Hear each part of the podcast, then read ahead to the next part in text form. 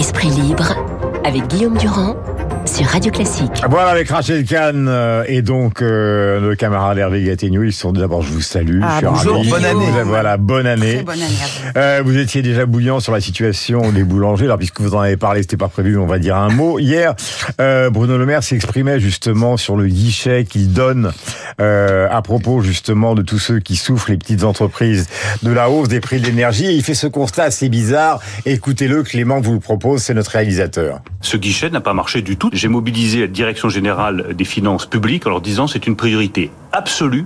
Vous devez être au service des entrepreneurs, au service des entreprises. Derrière, il y a notre tissu industriel en jeu. Vous avez des commerçants, des indépendants, des gens qui sont inquiets et angoissés. Vous avez réussi à nous sauver pendant le Covid.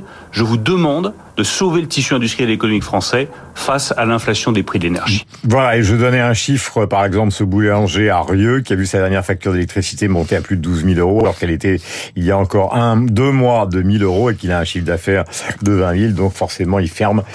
Et euh, il n'ouvrira que le week-end, les boulangers qui seront reçus ce matin à Bercy. Vous disiez, Hervé, mais comment se fait-il que les maires, ou plutôt le pouvoir régionaux, euh, n'interviennent pas plus vite que l'État? Ben, surtout dans ce pays, euh, on, se tourne toujours vers le gouvernement. C'est au gouvernement de tout régler. Alors toute l'année, on nous parle des élus de proximité, on nous parle du défaut de proximité euh, des pouvoirs publics concentrés à Paris. Et là, euh, la, la crise, si j'ose l'appeler ainsi, euh, la crise des boulangers, euh, c'est vraiment typiquement une affaire de proximité. Donc c'est, euh, il me semble que chaque maire, euh, éventuellement euh, les départements, les régions, mais surtout les maires qui connaissent leur tissu euh, industriel et commercial, qui savent combien de boulangers il y a Mais dans l'un la n'exclut commune, à quel point ils sont en difficulté? Si d'une certaine façon l'un exclut l'autre, parce que en s'adressant au tout cas, les gouvernement, boulangers, ils ont rendez-vous ce matin à Bercy. en s'adressant au gouvernement, on court-circuite toute la chaîne de responsabilité et toutes les possibilités de financement locaux adaptés. Sinon, on va se déboucher sur quoi? Un grand plan de sauvetage euh, des boulangers en France. On va faire un chèque qu'on va diviser par le nombre de boulangers dans ce pays, dont certains ne sont pas en difficulté et d'autres en très grande difficulté. Ça ne satisfera personne et on aura une fois de plus ignoré le phénomène de proximité qui pourtant a des vertus. Rachel, vous vouliez parler d'une situation autre dans le domaine social qui est importante parce qu'on en a, on, l'évoque très souvent parce que c'est latent depuis tellement de temps que finalement on finit par s'habituer. C'est la grève des médecins euh, libéraux qui est prolongée jusqu'au 9 janvier et qui est en train de mettre un désordre considérable dans les urgences euh, et qui pose un problème évidemment euh, non seulement dans les urgences mais même dans l'approvisionnement maintenant des médicaments. C'est-à-dire que vous avez beaucoup de pharmacies, vous demandez par exemple des antalgiques, il y en a plus, Exactement. du doliprane, il y en a plus, euh, du solipred, de la cortisone, il y en a plus. Même du strepsil, c'est difficile.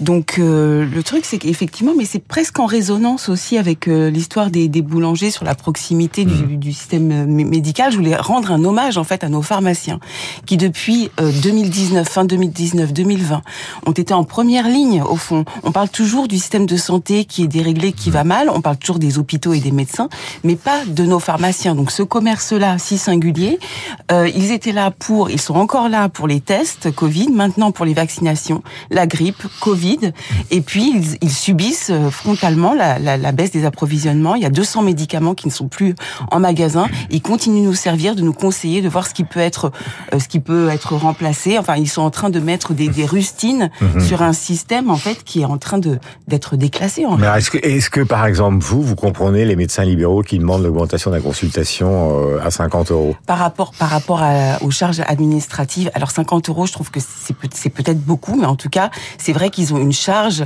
euh, qui est euh, qui est assez dense. Euh, là, en fait, c'est le doublement de la consultation, donc c'est peut-être un, un peu beaucoup. Moi, ce qui me choque, c'est que on a tous, c'est vrai, tous une charge administrative importante. On va pas se mentir. Les pharmaciens aussi. Euh, en termes de personnel, les pharmaciens ont, ont des difficultés aussi en termes de personnel. Donc finalement, c'est l'ensemble de cette chaîne euh, qui est mise à mal. Hum, Est-ce que vous trouvez pas ça quand même normal? Alors là, je prends la défense des médecins. Je suis pas médecin hein, et dans ma famille il n'y a pas de médecin, mais c'est vrai que quand on a fait 10 ans d'études, la consultation à 50 euros, euh, ça paraît quand même relativement logique.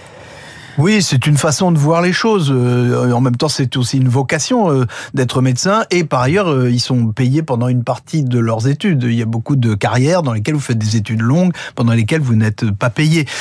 moi, je trouve quand même que la grève, faire grève ainsi... Je... À cette période, vous voulez dire? Oui, à cette période, au moment où l'hôpital va très mal, je trouve que c'est un peu, c'est un peu cavalier, pour le, pour le dire sobrement puisque l'heure est à la sobriété, euh, je trouve que les médecins, euh, ils, ont, ils constituent euh, un, une sorte de pouvoir, euh, un groupe de pression, comme on dit, mmh. et euh, et là, bah, je trouve que la situation sanitaire est compliquée. Il y a, hein. il y a la menace est compliquée. Oui, mais justement, il y a un peu d'opportunisme de leur part à presser de la sorte au moment où il y a des difficultés dans tout le système de santé et où beaucoup de leurs patients voudraient pouvoir se tourner vers eux. Euh, et qui est en première je ligne. Je crois qu'ils exagèrent un peu et qu'il ne faut jamais oublier que tout cela repose sur la sécurité sociale, c'est-à-dire sur l'argent des Français, parce que quand on augmente le, le prix de la consultation, ça veut dire qu'on va augmenter euh, le, le, le coût pour la sécurité sociale, donc pour l'ensemble des Français. Alors, il y a beaucoup d'arguments qu'on pourrait donner, le fait qu'ils sont obligés de multiplier les consultations, que les consultations finissent par durer 10 minutes, un quart d'heure, que l'administration est considérable, que ça devient plus compliqué, qu'ils peuvent Tout cela est vrai, personne ne dit que c'est facile. Mais c'est vrai qu'il y a une question de timing, d'ailleurs ce qui avait été reproché aux conducteurs de la SNCF aussi, c'est-à-dire faire grève pendant les vacances. Et là faire grève pendant de multiples épidémies, c'est compliqué. Deux cas, euh, puisque le président de la République ne parle d'unité, qui sont en train évidemment de, alors non pas de cimenter la société, mais de la diviser, voire de la fracturer, c'est les cas où Welbeck et Omar Sy dans des registres très différents. Omar Sy expliquant euh, pour la promotion de son film Tirailleurs sur les tirailleurs sénégalais maltraités pendant la Première Guerre mondiale, euh, Omar Sy disant euh, il y en a assez marre euh, qu'on soit uniquement concentré sur l'Ukraine et ce qui se passe en Europe. Les drames sont aussi ailleurs. Je simplifie énormément parce qu'il faut qu'on gagne du temps. Et la fameuse phrase de Welbeck, on en a parlé donc dans l'entretien Front Populaire, euh, le, la revue de, de Michel Onfray sur au fond les Français n'ont pas du tout envie que les Arabes euh, ou les musulmans, dit-il, s'assimilent. Euh, ils ont simplement envie, en gros, euh, qu'ils arrêtent de les agresser et si possible qu'ils rentrent chez eux. Il est évident que dans le contexte aujourd'hui, on a l'impression que et l'un et l'autre, pour des raisons totalement différentes, sont en train de mettre de l'huile sur le feu. Commençons par Omar Vous en pensez quoi, Rachel? Moi, je pense que les deux sont intéressants ensemble parce qu'ils sont significatifs. Alors, je ne sais pas si on dit Welbeck si ou bien si Welbeck, ça fait peut-être beaucoup si hmm. Welbeck. Mais bon, les deux sont intéressants parce que c'est le symbole finalement de ce qu'on appelle cette tenaille identitaire. D'un côté, l'extrême plus à l'extrême droite et de l'autre côté euh, indigéniste, euh, racialiste. Euh, et effectivement, ils s'auto-alimentent, ils dialoguent ensemble, ils se répondent. Et puis il y a une majorité silencieuse, je crois, je veux, je veux le croire, une majorité des Français qui croient en la République. Nous ne sommes pas une nouvelle fois un peuple ethnique, un peuple religieux. Nous sommes un peuple qui se qui, qui se fédère autour d'un socle commun de liberté, d'égalité de fraternité, d'unité. On n'a vraiment pas besoin de ces fractures. Donc ce sont des cas isolés pour vous Non, ce sont des cas qui vont ensemble. Qui oui, mais qui, vont ensemble, mais qui, sont isolés. Ils sont, bah. sont, ils sont totalement marginaux dans la société française. C'est-à-dire qu'ils font beaucoup de bruit, évidemment, de bruit et de buzz. Enfin, on a Parce qu'en Marcille, on prend plein la tête. On lui dit, tu vis à Los Angeles, tu gagnes des fortunes. Bien, bien sûr, mais alors, mais on n'a pas besoin justement, peut-être Omar Sy est comédien. On a des on a des spécialistes internationaux. On a euh, euh, Christian Qui était là tout à l'heure. On a des Vincent Hugeux. Euh, on a des euh, Catherine Gentil qui sont des spécialistes euh, de ce qui peut se passer. Un TF1, Vincent Hugeux est à l'Express. Voilà, de, de ce qui peut se passer au niveau international, de ce qui se passe en Afrique, qui ne cesse de répéter les problématiques africaines aujourd'hui avec Wagner, avec ses exactions, avec ses viols, mm. cette interdépendance mondiale entre la Russie, la Chine, Donc il a un regard biaisé, Omar Sy. Il a, il a, un regard... En fait, ce qui est dommage, c'est de faire un film éperdument nécessaire. Mon grand-père était tirailleur sénégalais, la tire, je lui rends hommage ce matin, éperdument nécessaire pour notre jeunesse, et de, de, de finalement arriver à cette bêtise d'alimenter la concurrence victimaire, d'être euh, complètement décalé par rapport à notre universalisme, à la réparation. Euh, c'est un film qui est important et il gâche tout avec cette Alors, phrase. Alors, notamment que pour les tirailleurs, il y a un point d'histoire, par exemple, dans la bataille du chemin des dames, qui a été un massacre terrible, puisqu'il s'agissait de, de, monter une colline. Évidemment, les états-majors ont envoyé euh, les tirailleurs sénégalais Sénégalais en première ligne, il y avait les mitrailleuses allemandes en haut, et donc après en avoir tué 1000, 2000, 3000, ben c'est au tour des Blancs d'essayer de monter, d'arriver, d'enlever les... C'est vrai que ça, ça, a été un scandale, et d'ailleurs ça a amené beaucoup d'officiers, de sous-officiers ou même de soldats euh, de se solidariser, parce qu'ils voyaient l'injustice terrible euh, de ce qui s'est passé. Il y a eu 30 000, 30 000 tirailleurs sénégalais morts Ouais. pendant la Première Guerre mondiale sur euh, Donc bon 200 000 sujet, mais, mais mais vision euh, vision comme vous le disiez racialiste. L'affaire Welbeck. Hervé, Alors moi, je trouve. euh, on a commencé hier à en parler a, avec on a raison de comparer, on a raison de comparer les deux. Donc vous avez raison de nous poser la Ouais. question euh, ensemble. Euh, moi simplement, je trouve que il faut euh, utiliser cette comparaison à plein pour les distinguer. Il me semble moi que la démarche d'Omar Sy est maladroite, mais que elle part d'un bon sentiment d'une certaine façon. Oui, Rachel a raison de dire que ce film, que je n'ai pas vu, hein, euh, mais en tout cas la démarche de ce film euh, me semble nécessaire parce que c'est un point d'histoire et d'une certaine façon de réconciliation. Mais il contredit cette envie de réconciliation par sa phrase que, encore une fois, je trouve maladroite, un peu sotte. Sur le fond, il n'a pas tort. Oui, en ce moment, les Français, parce qu'il y, y a les règles habituelles de proximité de l'information, s'intéressent davantage à un conflit qui se passe sur le continent européen euh, que à beaucoup d'autres conflits. Euh, les journalistes sont là euh, pour leur rappeler qu'il y a beaucoup d'autres conflits qui, qui ont du sens, qu'il y a des milliers de migrants euh, qui meurent chaque année en Méditerranée pour essayer de venir en Europe. Tout ça, les Français Faut pas n'y dire que les migrants, on n'en est pas parlé. Je suis pas en train non, non, mais c'est ce que je dis. Le- on en parle, on en parle, et puis euh, l'actualité étant ce qu'elle est, de temps en temps, il y a des focalisations. Je crois qu'il n'a pas entièrement tort de dire ça à Omar Sy, mais sur le fond... Il a un petit passé dans ce domaine. quand Mais sur- C'est l'affaire oui, Traoré. C'est-à-dire qu'il y a aussi non, mais c'est autre moment- chose. Ça, Oui, mais- sur l'affaire Traoré, il a dit d'énormes bêtises. Et moi, je ne vais Mais pas. oui, mais je ne vais pas commettre l'erreur euh, ici de reprocher ces deux propos à Omar Sy et de les mettre ensemble euh, parce que euh, il, s'adresse ou il s'adresserait euh, à des populations noires. Euh, moi, je crois pas du tout. Je pense que sur Traoré, il a dit des très grosses bêtises sur un fait divers qu'il ignore, probablement parce qu'il a un réflexe en effet euh, racialiste et ça me dérange énormément. Mais en revanche, je ne vois pas moi ce réflexe dans sa phrase maladroite sur son film. S'agissant de Welbeck, il me semble que c'est une démarche totalement inverse. Je pense que le propos de Welbeck est fait pour diviser, pas pour rassembler. Et de ce point de vue, ce propos me semble odieux. Euh, il s'appuie euh, sur des contre-vérités euh, manifestes. Euh, Michel Welbeck, maintenant, il croit au grand remplacement.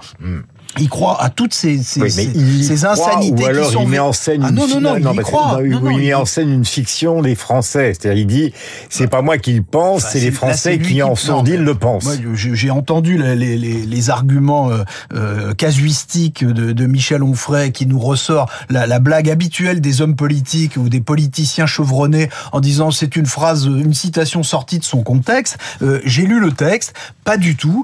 Cette citation, elle est tout à fait intègre et malheureusement, euh, elle, elle est, abominable. Le- la phrase de Michel Houellebecq est abominable. Il prête à ceux qu'il appelle les Français de souche, comme on dit, dit-il, mais il le dit aussi.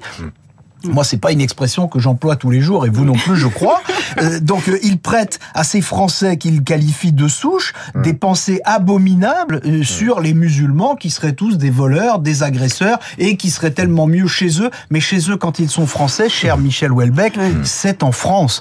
Donc, euh, On en parlera demain avec Marc confondre les musulmans et les étrangers, euh, les Fran- euh, prêter aux Français de souche euh, des pensées différentes des Français quels qu'ils soient, tout ça est abominable et tout ça, je le répète, n'est pas fait pour rassembler. On en parlera demain avec. Marc Lambon parce qu'il m'a suggéré cette, euh, cette comparaison euh, au téléphone en préparant à l'avance l'émission. Il, me- il me disait, au fond, ils sont en train de, ré- de réinventer l'OS. Euh. Mmh. euh, euh, euh, Onfray Welbeck. C'est- C'est-à-dire euh, anticiper les ratonnades, euh, dire qu'il va y avoir des fusillades, des Ouais. Bataclans Alimenter, à Parce que, effectivement, Michel Houellebecq dit également ça. Il dit bientôt, Bien euh, enfin, il y a déjà des Français Ouais. qui s'arment, Mm. bientôt on va tirer sur des mosquées, enfin, des, Ouais, ouais. espèces, des espèces de enfin, scénarios plaintes maintenant, mais, apocalyptiques. mais là, oui, mais attendez, là, je m'adresse à celui qui s'est beaucoup intéressé à la justice et après Rachel va enchaîner. C'est que là, on n'est pas simplement dans, la, dans le commentaire de ce qui a été déclaré. Maintenant, il y a un aspect judiciaire.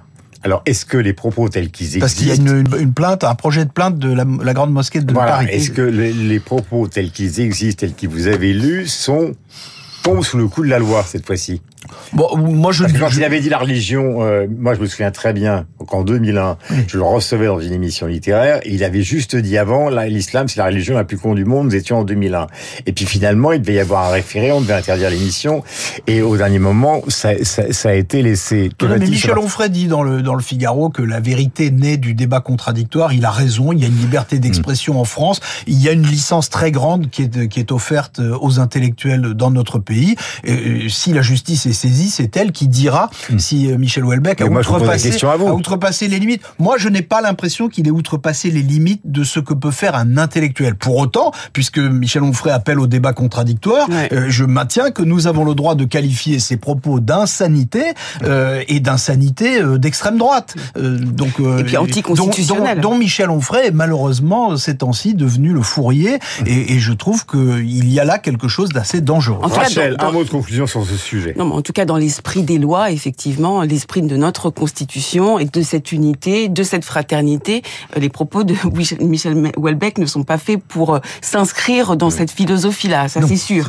Euh, enfin, dérangeant, il est depuis le début. Absolument, absolument. Après, sur les histoires d'Omar Sy et de l'Afrique, il faut quand même rappeler les morts euh, de nos soldats, enfin nos soldats français qui sont morts en Afrique, la volonté de se séparer de cette armée française. Il s'est fait attaquer violemment par Nathalie Loiseau sur les réseaux sociaux, qui lui a rappelé le nombre de soldats qui étaient morts au Mali pour défendre justement un régime qui était attaqué par les terroristes. Et là où effectivement cette, alors il y a aussi des œuvres. Euh, moi, je, je, sais que je m'étais penchée sur l'œuvre de Ebna O'Brien qui avait écrit Girl, que je vous conseille, euh, qui parlait du régime Boko Haram au Nigeria avec ses exactions, ses viols, etc. Et lorsqu'elle a écrit ce livre-là, on lui a reproché de l'écrire parce que euh, c'est une européenne et mm. parce qu'elle est blanche. À chaque fois que on, veut euh, mettre en lumière ce qui se passe en Afrique, on vous dit c'est de l'appropriation culturelle ou bien laisser le relativisme culturel euh, tranquille. Et par ailleurs, si on veut aller dans le sens de Omar Sy sur des choses qui ne sont pas mises en lumière, on peut faire aussi un film sur l'esclavage arabo-musulman. Mm. on en qui parle, existe encore. qui existe encore, où, en fait, notamment en Mauritanie où la situation est très compliquée.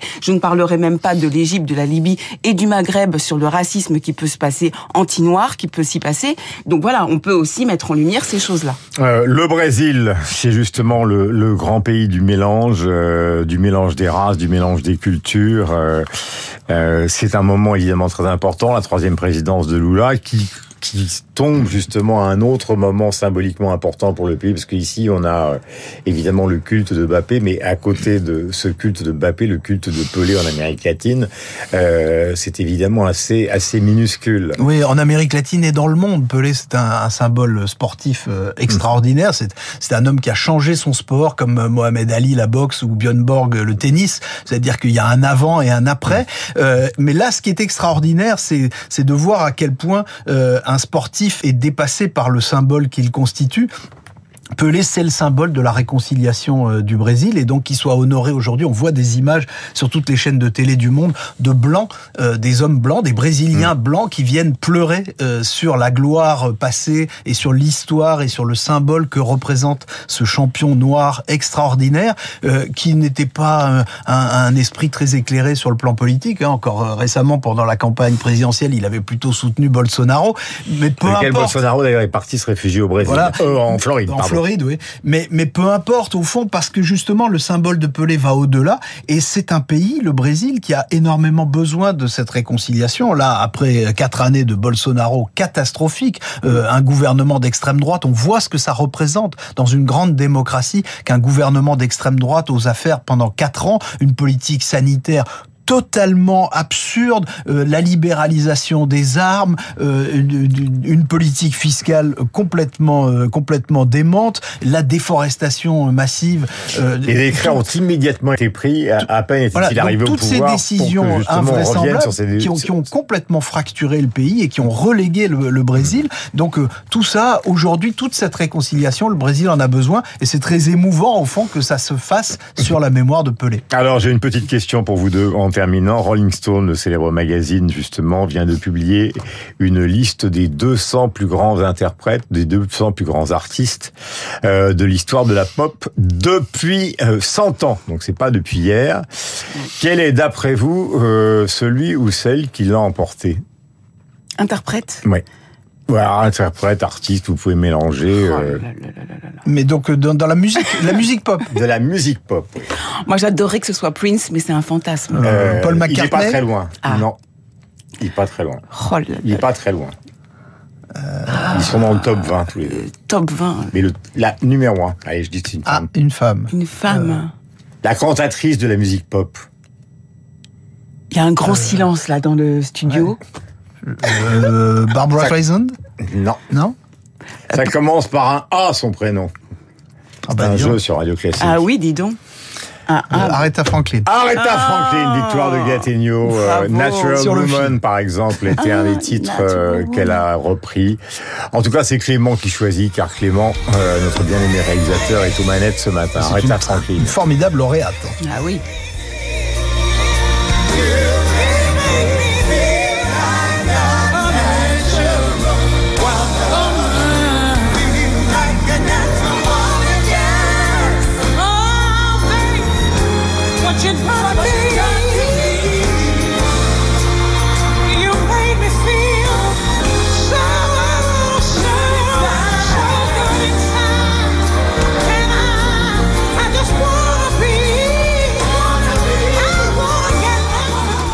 Voilà, c'était au Kennedy Center où il y a des grandes manifestations avec les artistes et des remises de décorations aux États-Unis.